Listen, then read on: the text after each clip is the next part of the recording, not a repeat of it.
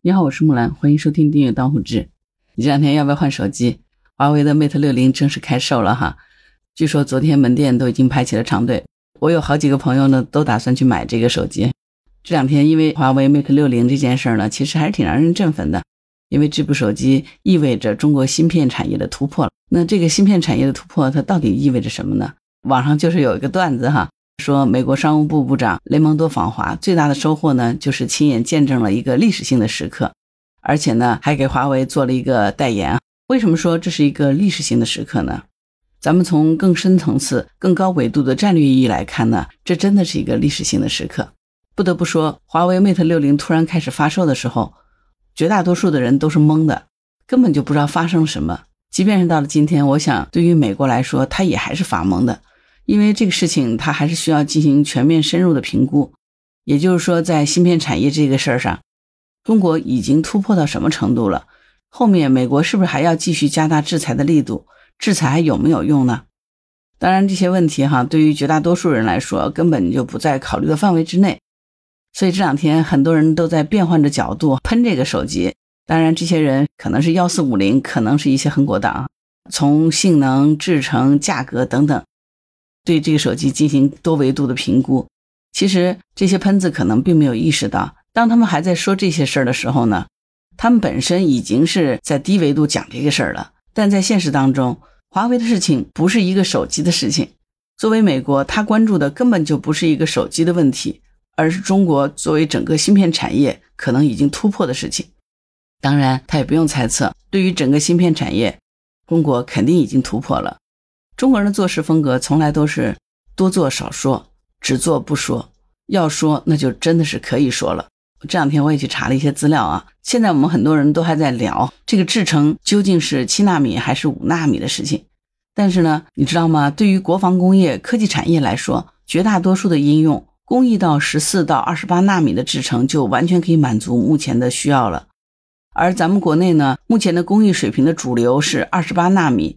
部分呢是能够达到十四纳米，而这些生产线呢，从设备到软件，核心都是国外的产品在支撑的。换句话说呢，就是咱们国家目前战略的安全自保是有余的，但是发展的空间面临不足。因为科技产业的未来，尤其是随着 AI 的发展，可能会需要大量的十纳米以下制成的芯片，如果不突破呢，就会被卡脖子。而从美国的角度来看呢，想要封锁咱们国家尖端芯片的生产呢，其实是易如反掌的。以前不是曾经有一种说法吗？说连光刻机都是可以远程锁死的。虽然说这种说法可能夸张了一点，但是相关的软件的确是可以随时停用的，对吧？所以呢，从战略的角度来说呢，我们如果从美国的角度来看这个问题，可能就很容易得出结论，就是把中国的芯片产业大部分的限制在二十八纳米制程，少量可控的达到十四纳米的制程，呃，应该说就差不多可以封锁中国芯片产业的升级了。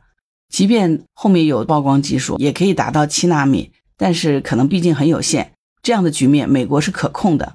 美国现在从源头上控制了荷兰的光刻机生产商阿斯麦，而国内的光刻机呢，又都是 DUV 的光源。